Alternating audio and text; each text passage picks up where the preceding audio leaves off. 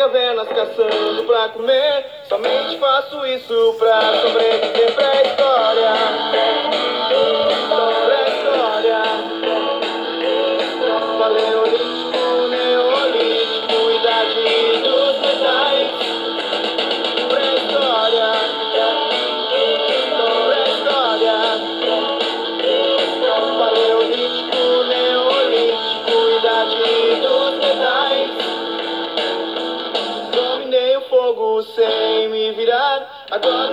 Alimentos vou cozinhar pra história.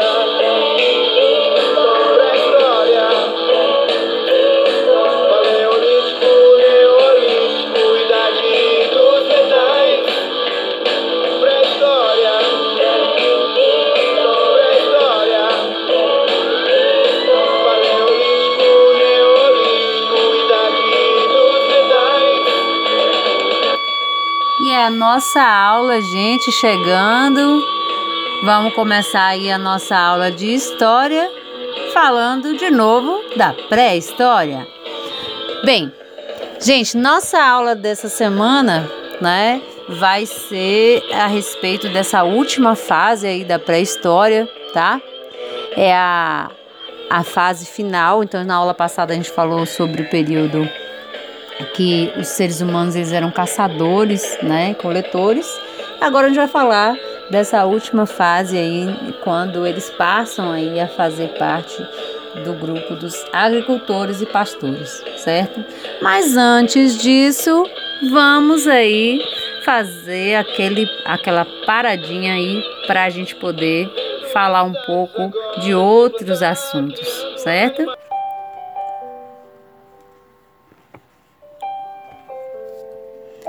Bem, antes da gente começar então nossa aula, gente, vamos para a mensagem aí de um autor conhecidíssimo, José Fernandes de Oliveira. Quem já ouviu falar nele? Hum, todo mundo.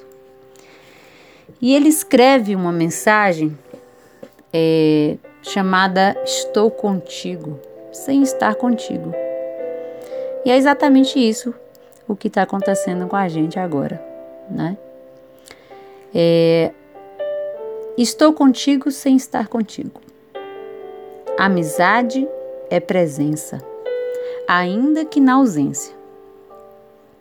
De Rosemary recebo uma linda carta que, entre outras coisas lindas, me diz o seguinte: O que eu queria fazer por ti e não posso.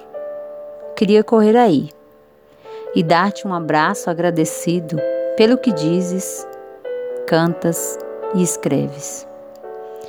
Queria um dia desses estar no mesmo caminho de serviço que estás e não posso.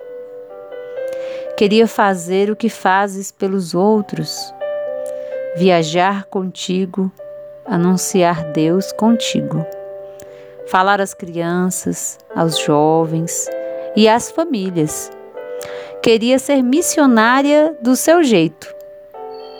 Não posso nada disso. Deus me pediu um caminho diferente de amar. E embora ache difícil, é esse o caminho que devo seguir. Vivo na máquina de hemodiálise. Meus rins não funcionam mais. Mas ainda assim, considera-me a teu lado, pregando o que pregas dizendo o que dizes, cantando o que cantas, servindo como serves. Não há de ser um par de rins que não funciona que me impedirá de sonhar alto. Estou contigo, sem poder estar contigo. Assinado Rosemary. Amizade talvez seja isto. Não. Eu sei que amizade é isso. E essa, gente, né, é uma das mensagens aí é, de Padre Zezinho, José Fernandes de Oliveira, no livro Amizade, talvez seja isso. E eu queria né, partilhar para vocês que, mesmo sem estar com vocês, sem estar presente na escola, presente na sala de aula, eu estou aqui. Estou aqui à disposição. Minha amizade, meu estudo, minha dedicação continua porque eu acredito que vocês merecem. E eu acredito que vocês também precisem, né, manter o foco nos estudos, manter o foco né, no pensamento positivo, né, naquela meta que cada um de vocês já traçou para a vida de vocês, os planos de vocês para o futuro. E a gente está aqui com, essa, com esse intuito, tá bom? Bom, mas a saudade está grande, mas vamos estudar, né? Vamos estudar. Bom, amores, hoje vou falar então para vocês ainda mais uma fase da pré-história. Vamos trocar esse fundo musical para a gente botar um mais animadinho. Bom, então, gente, eh, vamos falar sobre os agricultores e pastores, tá? Antes de iniciar nossa aula, eu queria né, já fazer uma ponderação com vocês de que eh, estou à procura do nosso livro em PDF. Enquanto eu não consigo, tá? Eu vou verificar a possibilidade aí de escanear e colocar as páginas referentes aí sobre essa primeira é, primeiro capítulo, primeiro e segundo, na verdade, que nós já estamos terminando o segundo, e para que vocês possam ter acesso aí, né, é, às atividades e às páginas de que a gente está trabalhando, ok? Mas quem tiver próximo ao colégio quiser, puder, dá uma chegadinha no colégio e procura esses livros aí para poder vocês estudarem, ok? Bom, então, gente, agricultores e pastores, né? Foi a fase nova da pré-história. Os seres humanos passaram então nessa fase a polir as pedras, então é o chamado período neolítico, tá? A chamada idade da pedra polida, né? E que é, com esses procedimentos, eles aumentaram a eficiência e a durabilidade das suas ferramentas e das armas. Então, ficou mais fácil para eles né, fazerem é, ferramentas né, que durassem mais tempo e que fossem melhor para as atividades que eles precisavam. Tá? É, conquistas, maiores conquistas desse período chamado Neolítico, né, foi a agricultura e a domesticação dos animais. Então, esses são duas, os dois pontos muito importantes do período neolítico, dessa fase nova em que os, os homens e mulheres né, eram agricultores e pastores. É, nesse período, né, por cerca de 10 mil a.C., aconteceram mudanças climáticas também muito importantes e que a, acabou né, fazendo, facilitando né, que essas conquistas aí que nós falamos agora há pouco elas realmente acontecessem. Né? Então, houve um aumento muito grande né, no volume de chuvas, e isso fez com que né, muitos lagos eles se enchessem. Né? Aumento também de temperatura global, né, o que causou o derretimento de camadas de gelo aí das montanhas de, né, é, é, de diversas regiões aí do planeta. Né? Então, essas mudanças climáticas elas também né, tiveram uma contribuição importante para isso.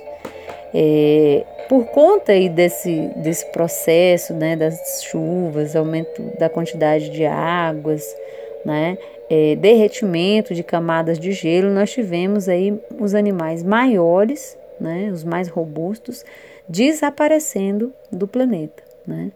É, algumas dessas espécies, lógico, né, foram se adaptando e resistindo em alguns lugares. Mas desapareceram em geral né, é, mamutes, bisões, né, e algumas espécies de animais que eram os, os chamados animais gigantes né, desse período. Então eles começaram a desaparecer porque não tinham né, é, mais alimento suficiente para eles.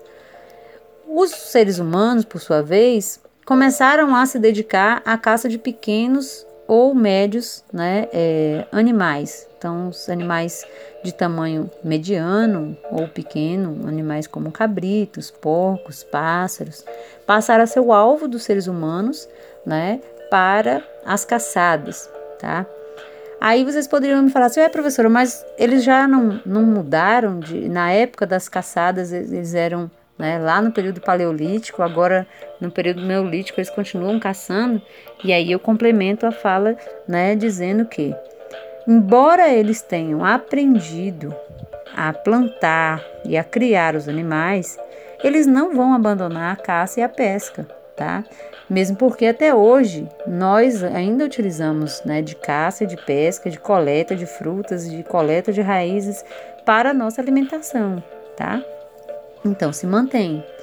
É, também foi nesse período, né, no chamado período neolítico, que eles aperfeiçoaram as ferramentas de trabalho, né, foram melhorando essas ferramentas, criando lâminas de corte, machados, serras com os dentes de pedra, mas né, outros vários tipos de objetos que iam servir para, para as pescarias, então diversos tipos de arpões, anzóis, né, a construção de canoas, isso tudo passou a fazer parte da rotina desses seres humanos que viveram no período neolítico, tá?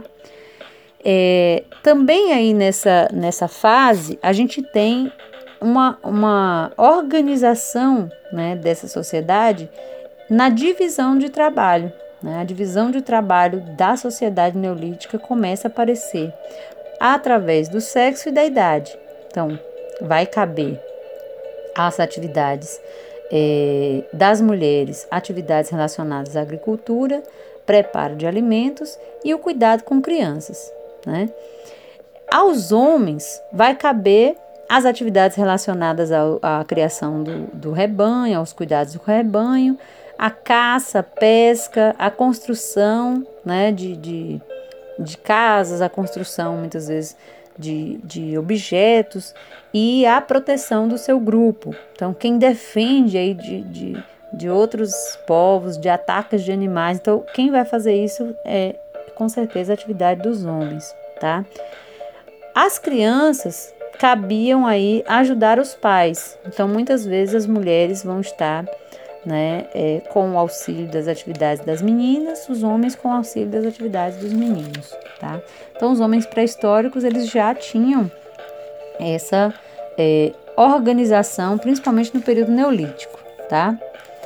Bom, é, falado aí essa, essa, essa questão aí relacionada aí aos trabalhos, a divisão desses trabalhos nas aldeias neolíticas, né, é importantíssimo a gente falar sobre né, o papel da agricultura, tá?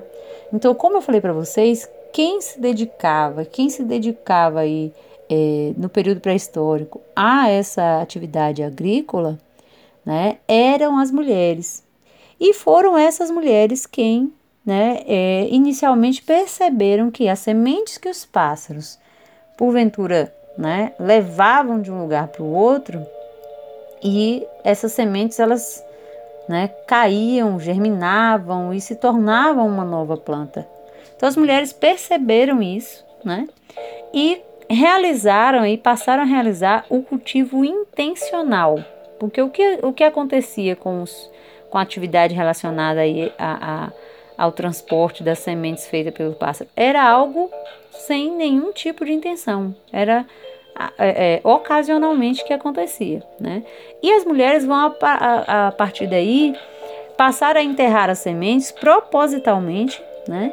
Fazendo o grande acontecimento do, da, do, do período chamado neolítico da, da, da pré-história, que é a revolução agrícola, tá?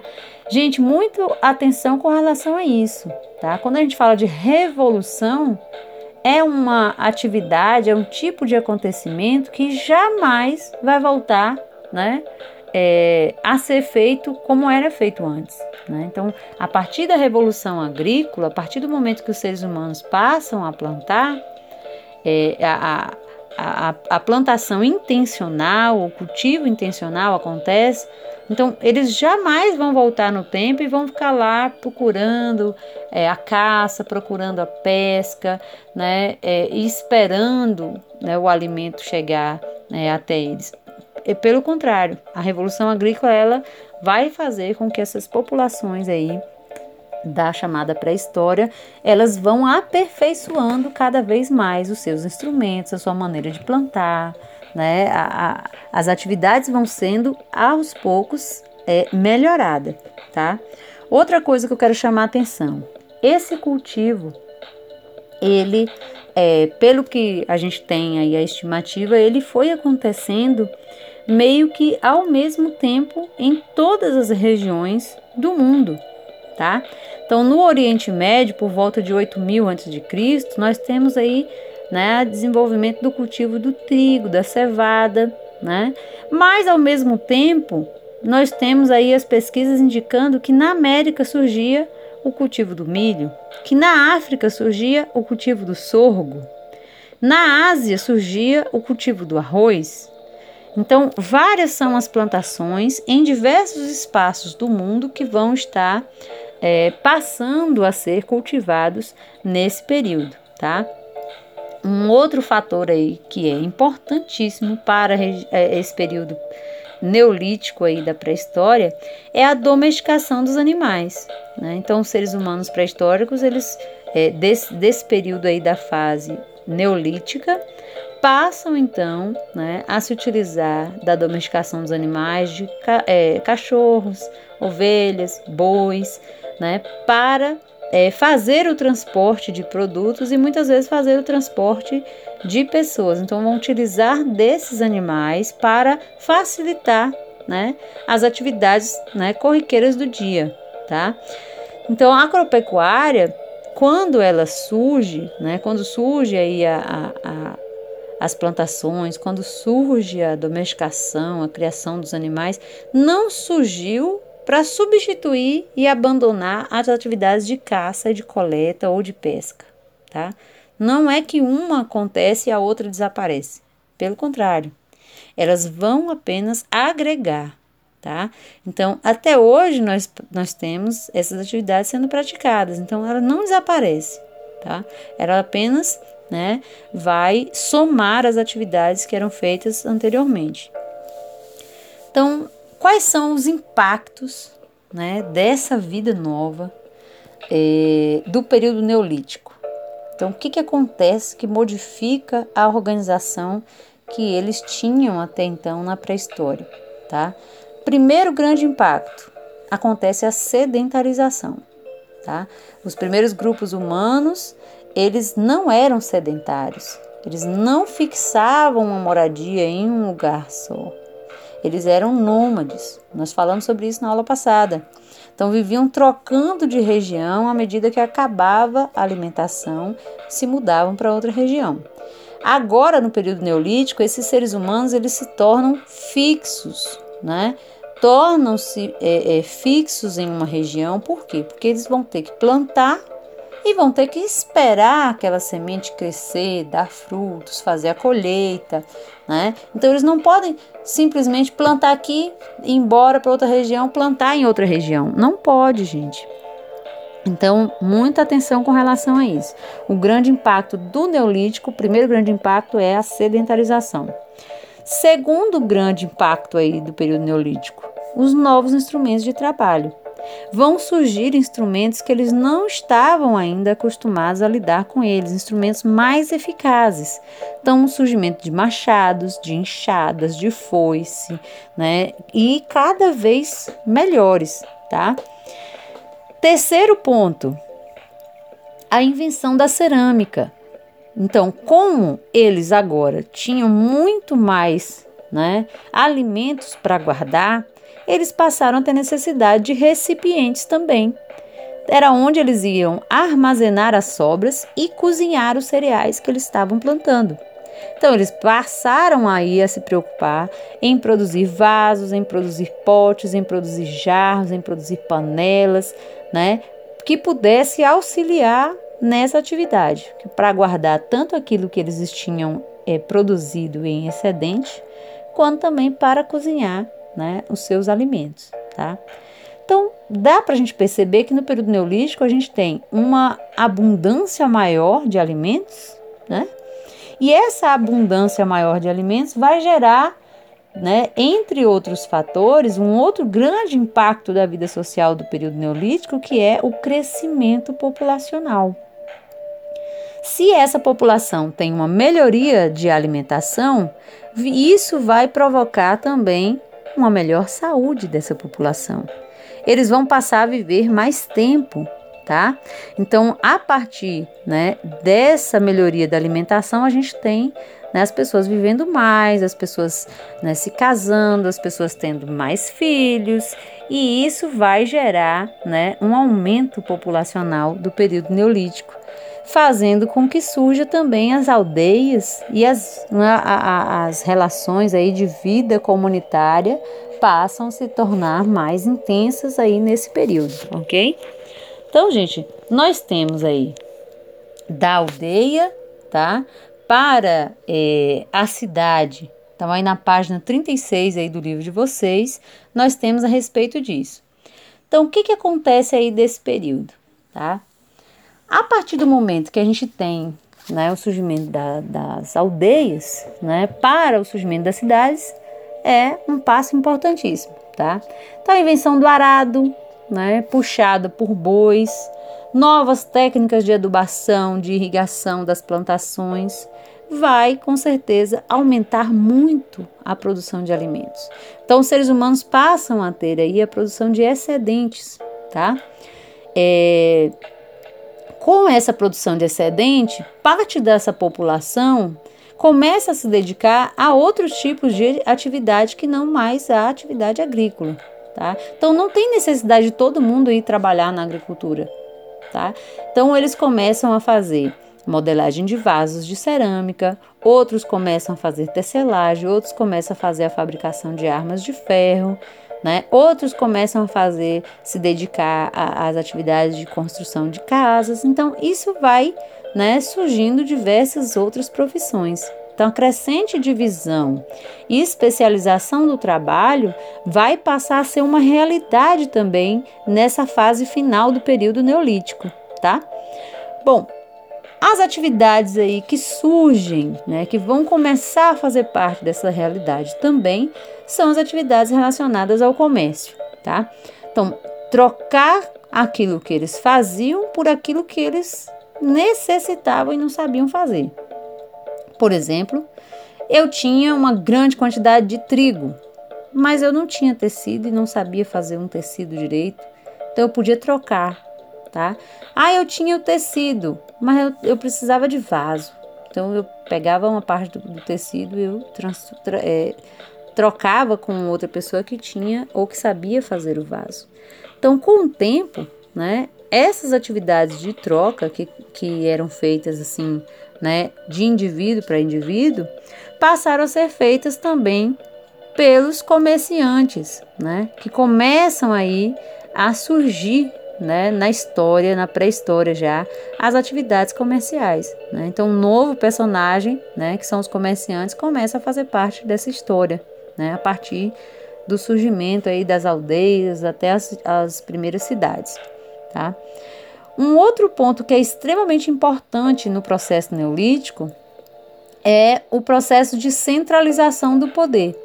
Como é que vai surgir então as pessoas que têm o poder na aldeia, que tem o poder da cidade, tá? Então, inicialmente, né, os chefes das aldeias, elas passavam a disputar entre si as melhores terras. Então, a partir né, dessa disputa, então que as pessoas que tinham as melhores terras eram chefes daquele grupo, daquela aldeia, eles passaram a ganhar mais terras, mais pessoas e mais impostos. Né? Então, quem tinha mais terras não tinha só a terra, tinha as pessoas né, sendo conquistadas, o respeito delas era conquistado. Então, esse chefe de aldeia também ia cobrando os impostos, ia fazendo as atividades relacionadas para a necessidade daquela aldeia, tá? Então, essa demonstração de poder foi crescendo até se tornarem as figuras que nós conhecemos por reis, tá? Então, a, o exercício do poder se deu né, nessas demonstrações de controle, né, de terras, de pessoas, na cobrança dos impostos e chegou até a figura dos reis, tá? Nas aldeias neolíticas, né, é, essa formação ela foi se dando de forma, né, tranquila e à medida que foram crescendo e que foram agregando ainda mais pessoas, foram se transformando essas aldeias em cidades, tá? E aí, gente, é importante a gente diferenciar, tá? Cidade e aldeia neolítica através de três características, tá? Primeira delas, maior divisão de trabalho. Então, nas cidades, nós temos uma maior divisão de trabalho, né? Maior organização aí dessa sociedade aí, ó, aqui tem os ferreiros, ali tem os sapateiros, ali tem os tecelões e assim por diante, tá?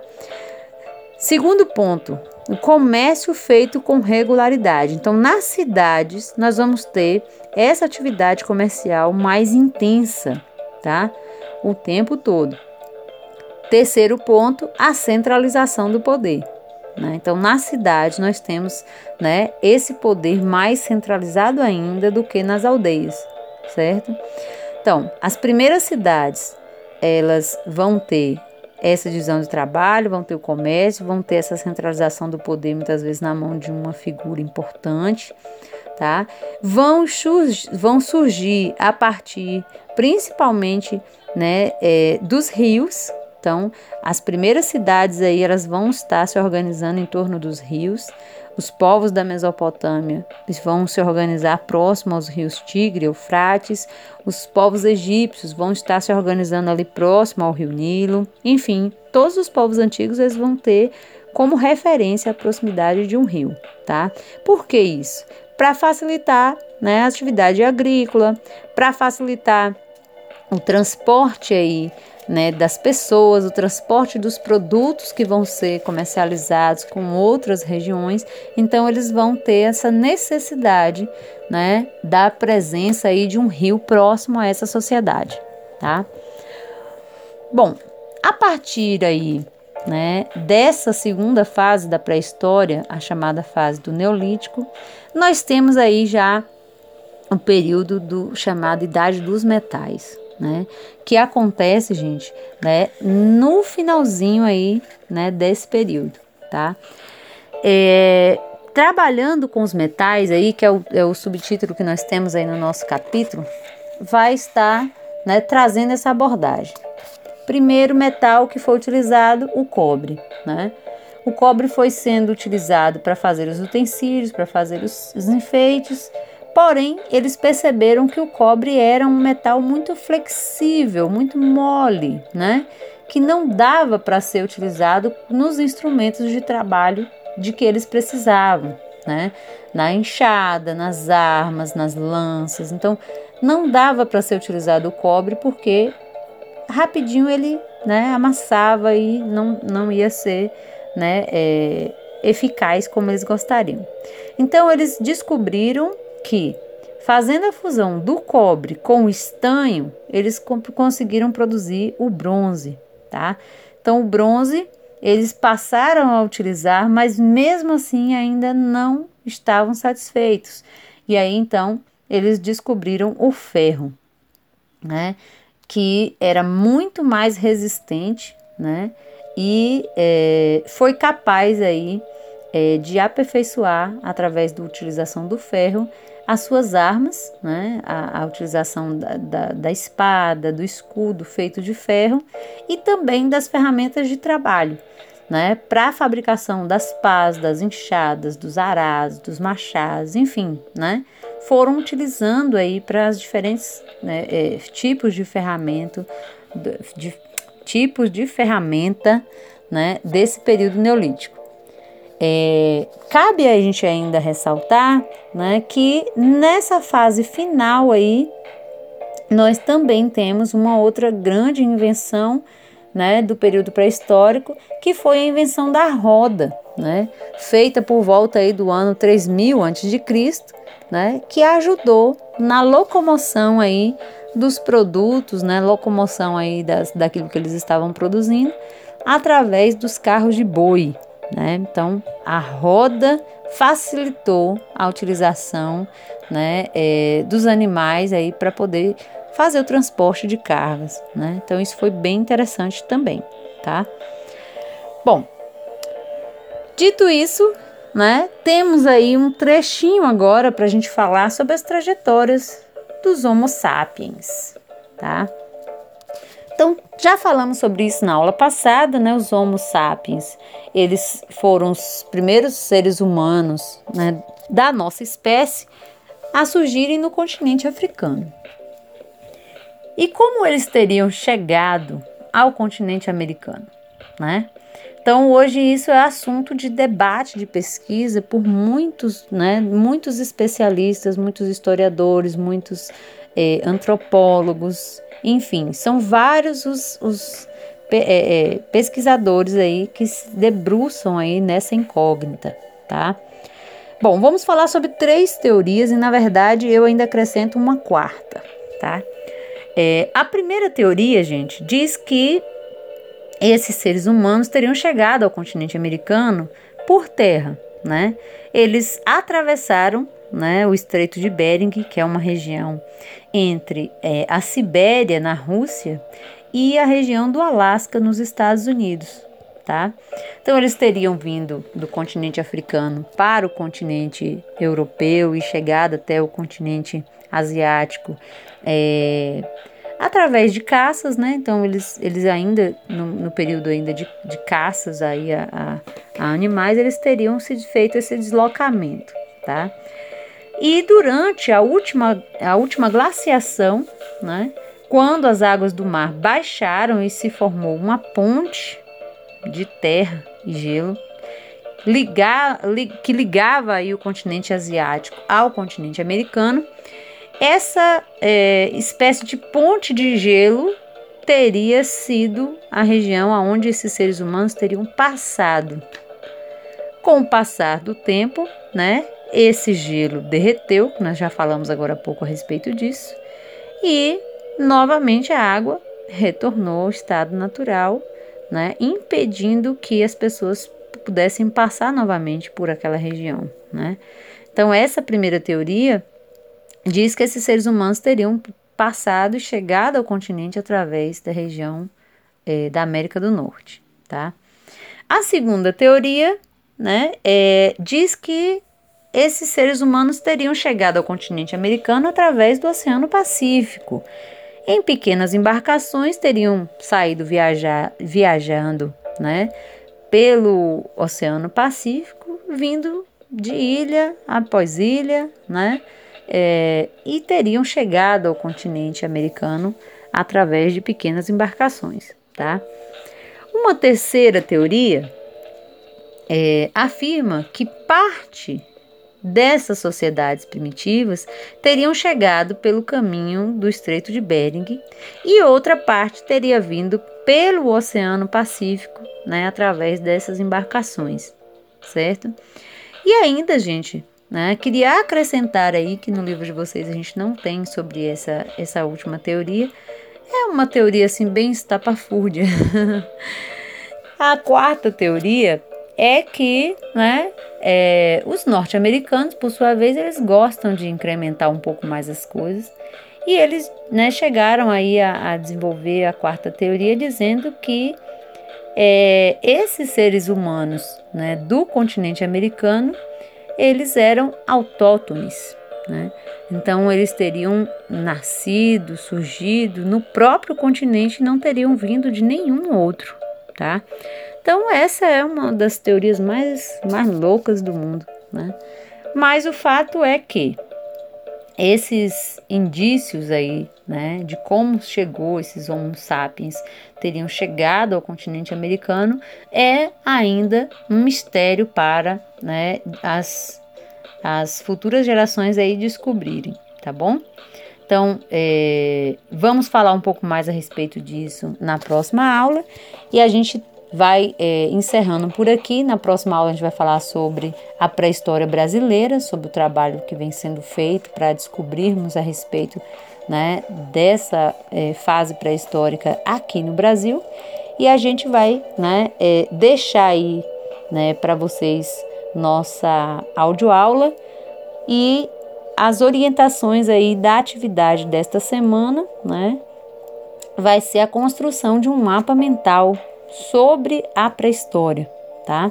Então pesquisem, assistam aí é, aos vídeos aí na, na internet para que vocês possam é, confeccionar um mapa mental de vocês, tá? Não quero nenhum copiado da internet, não. Da internet é só para vocês darem uma olhada, observarem como é que é feito e vocês mesmos vão fazer o de vocês, tá?